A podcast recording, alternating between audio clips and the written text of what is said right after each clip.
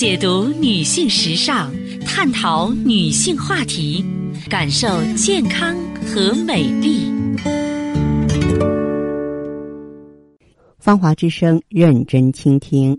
收音机前的各位好朋友，大家好，我是芳华。此时此刻，我们再度如约见面。我曾经呢，在节目中给大家说过，益母草煮鸡蛋，它非常适用于啊气滞血瘀型的痛经啊。比方说，你在呢这个月经前两天呢，就出现下腹部胀痛、乳房胀痛、月经量少，那么就可以吃益母草煮鸡蛋来改善痛经。羊肉汤呢，适用于啊气虚血弱的痛经患者食用，而川芎。啊，丹参煲鸡蛋呢，适用于肝肾虚损导致的痛经，能够滋补肝肾止痛，效果也不错。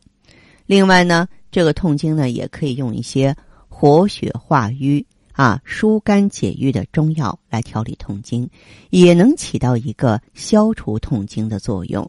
呃，常见的调理痛经的中药方剂有很多，但是呢，适用于不同症型的痛经患者。所以，痛经的女性朋友啊，千万不要随便使用啊，要在专业人士的指导下呢，对症选择，以免呢用错药加重痛经的症状。一般呢，在普康好女人针对这种疼痛呢，我们更多的选择有活血化瘀的 O P C 啊，有温经散寒止痛的羊胎羊胎盘。但是这个呢，也必须在了解您情况的前提之下呢，再放心应用。还有呢，就是艾灸啊，做太极养元灸啊，可以呢让痛经患者呀迅速的消除疼痛，重获健康。啊，这个太极养元灸呢，通过穿山甲、藏红花啊这些名贵的中药成分，以及呢配合太极功法，坚持艾灸呢，能够起到一个活血化瘀、暖宫散寒的作用，所以呢，能够有效的帮助你缓解痛经。一般。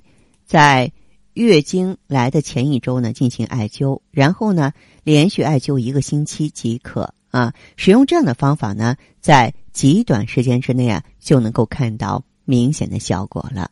痛经呢，并非小事，在这里呢，我还是要郑重的提醒大家，因为这个痛经啊，嗯，它不光是给一个女人呢增加痛苦。而且呢，如果说你长时间不去管它，时间长了之后，可能说，哎，几年过去，你就是一个子宫肌瘤啊、卵巢囊肿啊、子宫腺肌症啊，或是乳腺增生的患者了。嗯，所以呢，应了那句话叫做“千里之堤毁于蚁穴”。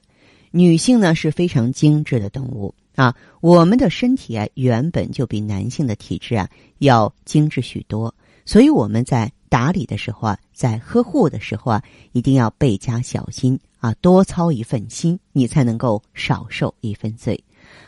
好的，听众朋友，今天的节目内容啊就是这些，感谢收听和关注，相约下次我们再见。